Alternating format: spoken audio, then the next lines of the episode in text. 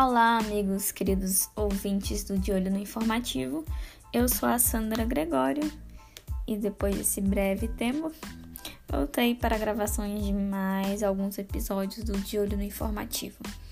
Hoje vamos falar sobre o informativo 705 do STJ. Portanto, aperte seu cinto, poltronas na vertical e vamos lá.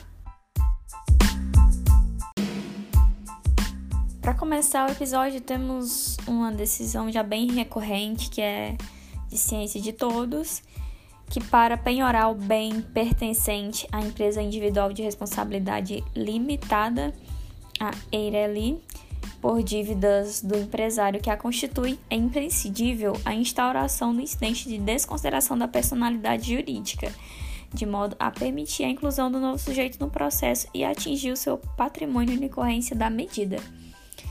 Então, não vou entrar em mais detalhes, porque o banco foi realizar a execução contra determinado devedor, não encontrou bens dele e quis já diretamente executar os bens da Ereli dele.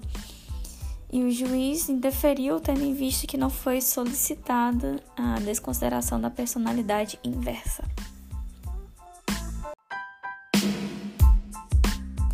Agora sim, vamos a uma decisão que pode causar aí algumas dúvidas em alguém, porque o STJ decidiu que o fato de ter sido concedida a gestão de herança a terceiro não implica restrição do exercício do poder familiar do genitor sobrevivente para promover a contratação de advogado em nome dos herdeiros menores, a fim de representar os interesses deles no inventário. No exemplo, Carlos faleceu e deixou como herdeiro Andréa, viúva, Lucas e Gabriela, filhos menores. Carlos deixou um testamento no qual nomeou sua irmã Elisângela como testamenteira. O juiz nomeou Elisângela como inventariante dos bens deixados por Carlos, cabendo a ela a administração do patrimônio deixado para os filhos pelo decujus.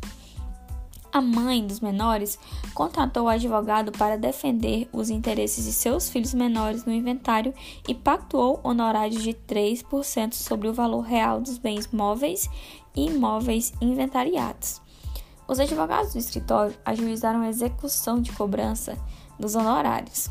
Elisângela, na qualidade de tia dos menores executados, testamenteira e única administradora, ofereceu exceção de pré-executividade em favor dos devedores Lucas e Gabriela, filhos do decujos, alegando que o contrário de seus serviços, o contrato de seus serviços advocatícios onerou o patrimônio deles sem que houvesse sua expressa autorização, tendo o negócio sido firmado por pessoa que não possuía ingerência sobre tais bens, nesse caso, pela mãe dos menores dando-os em garantia o pagamento de obrigações. O STJ, entretanto, não concordou com a alegação de nulidade do contrato. A contratação do advogado por representante incapaz para atuar em inventário, como ocorreu no presente caso, configura ato de simples administração e, por isso mesmo, não depende de autorização judicial. Por se tratar de ato de simples administração, independe de prévia autorização judicial a contratação de advogado para patrocinar a ação de inventário de bens do falecido, realizada pela genitora dos menores que herdarão o patrimônio deixados pelos decujos. Falando agora de técnica de ampliação do colegiado constitui ofensa ao artigo 942 do CPC a dispensa do quinto julgador, integrante necessário do quórum ampliado, sob o argumento de que já teria sido atingida a maioria sem possibilidade de inversão do resultado. No exemplo hipotético, a Câmara Civil do Tribunal de Justiça, composta por três desembargadores, estava julgando uma apelação. O desembargador A, relator, proferiu voto negando o provimento à apelação. O desembargador B acompanhou o relator. Já o desembargador C divergiu. Assim, o placar estava 2 a 1. Diante disso, foi designada uma nova sessão para aplicação do artigo 942 do CPC, qual seja a técnica de ampliação do colegiado. Segundo a redação do artigo 942, deveriam ser convocados dois novos desembargadores para votar. Isso porque o dispositivo fala que outros julgadores serão em números suficientes para garantir a possibilidade de inversão do resultado inicial. Desse modo, foram convocados os desembargadores D e E. Ocorre que somente o desembargador D compareceu, o desembargador E não poderia ir nessa sessão. O desembargador D proferiu logo seu voto, também acompanhando o relator. Com isso, o placar ficou 3 a 1.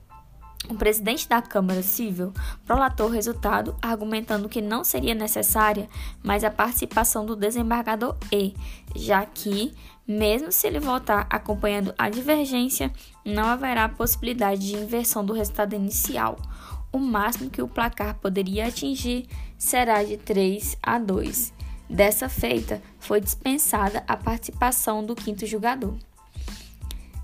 O STJ, então, considerou que a providência adotada pelo TJ não foi correta. A técnica do 942 não pode ser reduzida a uma mera busca pela maioria dos votos, como fez o TJ. Ao adotar tal postura, a Corte Estadual descumpriu a proposta de ampliação dos debates em sua inteireza e tornou ineficaz o disposto no parágrafo 2 do artigo 942 do CPC que autorizou expressamente que os julgadores que já tiverem votado poderão rever seus votos por ocasião do prosseguimento do julgamento. Em outras palavras, o desembargador é, se votasse contra o relator, poderia trazer argumentos jurídicos que convenceriam os demais desembargadores a acompanhá-lo, havendo chance potencial de alterar o resultado. Assim, não é possível presumir que o quinto jogador não teria nenhuma influência sobre o resultado final do acordo. Essa conclusão precipitada é equivocada e contraria frontalmente a proposta de técnica ampliada. Em suma, constitui ofensa ao artigo 942 do CPC de 2015 a dispensa do quinto jogador, integrante necessário do quórum ampliado, sob o argumento de que já teria sido atingida a maioria, sem possibilidade de inversão do resultado.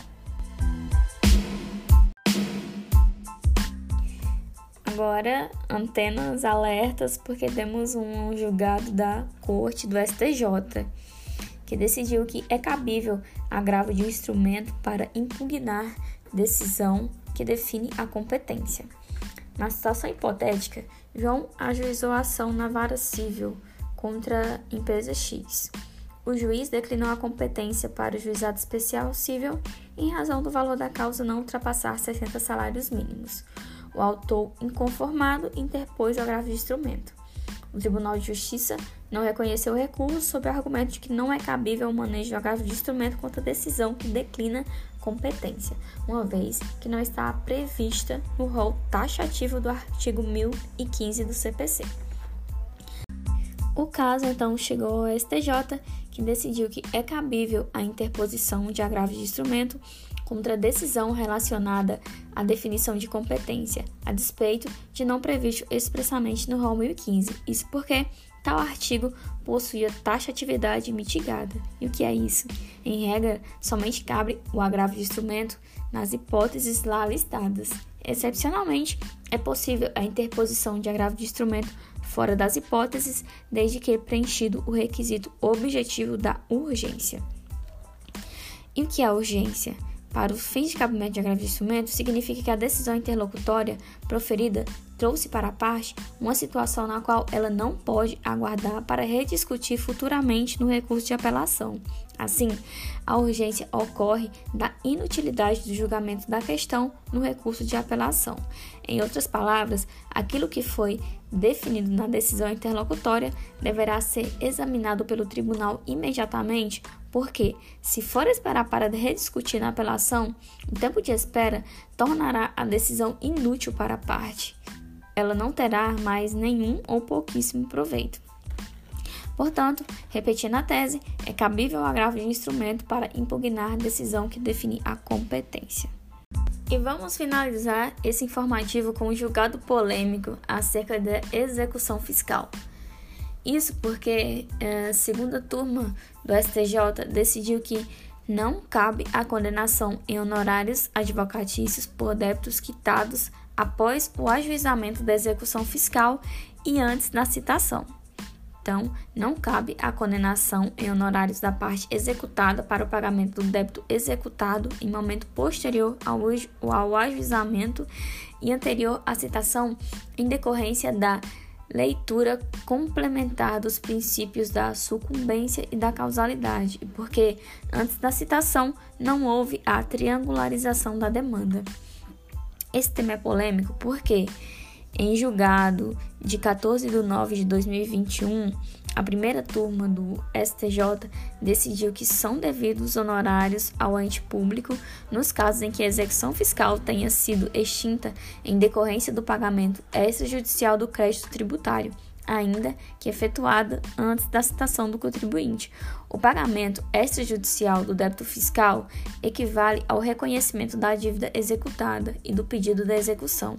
Em homenagem ao princípio da causalidade, leva o executado a arcar com adimplemento integral dos honorários advocatícios por ter dado causa ao ajuizamento da ação, consoante o previsto no artigo 85, parágrafos 1 e 2 e 10 acumulado com o artigo 90 do CPC.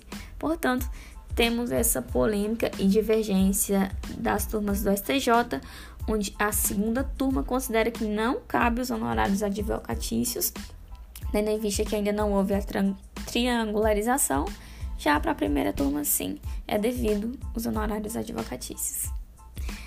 E com isso chegamos ao fim de mais um episódio do De Olho no Informativo, com esse julgado rapidinho aí, mas cheio de, de decisões importantes e polêmicas. Aguardo vocês no próximo episódio. Abraços e um ótimos estudos.